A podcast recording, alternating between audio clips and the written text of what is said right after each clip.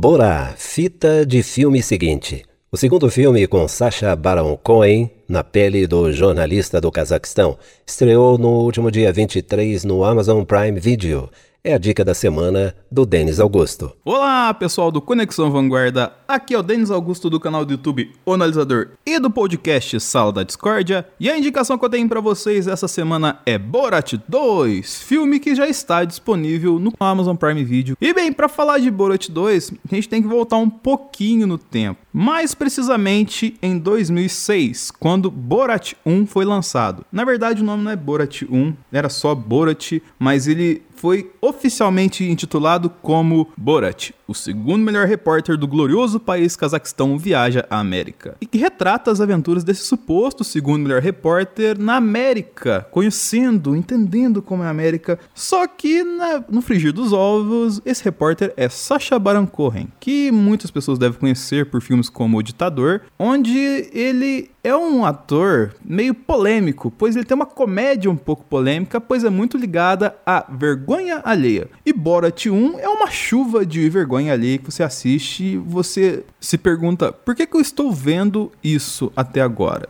E esse que é o grande segredo do Sacha Baron Cohen, que por mais que ele faça uma comédia que te dê uma vergonha alheia a ponto de ficar vermelho sozinho na sala assistindo o filme, você assiste até o final porque ele conta, de certo ponto, histórias interessantes e faz críticas interessantes. Só que isso nunca ficou muito claro no primeiro filme. Tanto que tiveram alguns problemas com o Cazaquistão de verdade, o, o país Cazaquistão, pois o retrato do Cazaquistão feito pelo Sacha Baron Cohen era um, um país muito esquisito, que tinha costumes da Idade Média e que vocês falavam, não é possível que isso é verdade. E de fato não era verdade, era uma tribo de romenos que viviam afastado, em quase situação miserável e chamou de Cazaquistão, basicamente. Isso no começo deu um pouquinho de problema, mas com o tempo o sucesso de Borat foi tão bem recebido pelo Cazaquistão que o filme se tornou uma peça de marketing, apesar de não retratar de fato o que é o Cazaquistão, mas de tantas pessoas irem atrás da Cazaquistão retratada pelo Borat. Com esse pano de fundo estabelecido, teoricamente o personagem havia sido aposentado por Sacha Baron Cohen. Só que no começo do ano a gente viu algumas movimentações esquisitas sobre Borat novamente, com Sacha Baron Cohen gravando com as pessoas na rua. Porque outro fator de Borat que faz ele ter graça é você gravar a reação das pessoas sem elas saberem que elas estão no filme. Eis que em meados de outubro o Amazon Prime Video anuncia Borat 2 ou melhor, Borat, a fita de cinema seguinte. Mas não se preocupe, se você colocar Borat 2 no Amazon Prime, você vai achar o filme. E qual que é a proposta de Borat 2 no final das contas? Segundo o roteiro do filme, é trazer o Borat de novo à América para tentar não ser decapitado pelo Cazaquistão. Mas com isso acaba trazendo involuntariamente a sua filha junto numa aventura pela América um tanto quanto controversa. A garota se chama Tutar e ela vai aprender a ser uma mulher de verdade nos Estados Unidos, saindo de um local onde, segundo o filme, ela não tem uma, vamos dizer assim, educação mínima do que é ser um ser humano e principalmente do que é ser uma mulher. E com quem que ela vai aprender isso, segundo os ensinamentos de Borat?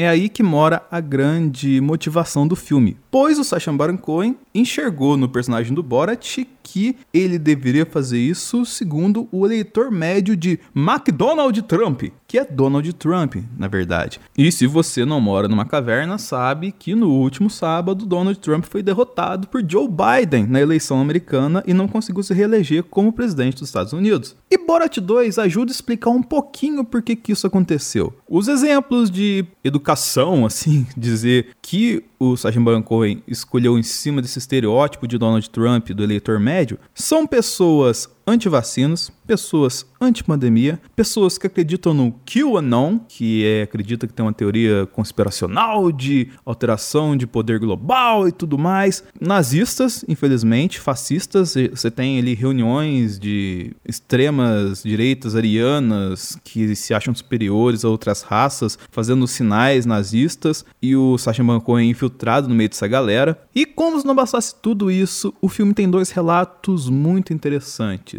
Uma é de como Sacha Baron Cohen foi em uma convenção de republicanos na campanha de reeleição do Donald Trump, e a outra é uma entrevista feita pela sua filha Tutar com Rudy Giuliani. Se você não conhece esse nome, Rudy Giuliani é o advogado de Donald Trump, e ele também foi prefeito de Nova York, e ele é conhecido por, entre aspas, ter uma mão de ferro e algumas acusações em seu nome. E o filme acaba relatando um flagrante tão grande com Giuliani que chegou ao ponto de Donald Trump criticar Sacha Baron Cohen no Twitter. E o Sacha Baron Cohen, usando seu humor, agradeceu o merchan gratuito de Borat 2 para o ex-presidente da América. Enfim, se você ficou curioso depois de eu listar esses vários motivos para você assistir Borat 2, corre lá no Amazon Prime Video que está disponível no catálogo para você, não digo se divertir, mas talvez se informar um pouquinho sobre por que Donald Trump perdeu a eleição para Joe Biden e talvez até se divertir ao mesmo tempo. E com essa indicação, eu encerro minha participação. Um abraço a todos e até a próxima semana. Toda quinta tem dicas de filmes, séries ou documentários no Conexão Vanguarda com Denis Augusto do canal no YouTube O Analisador e do podcast Sala da Discórdia.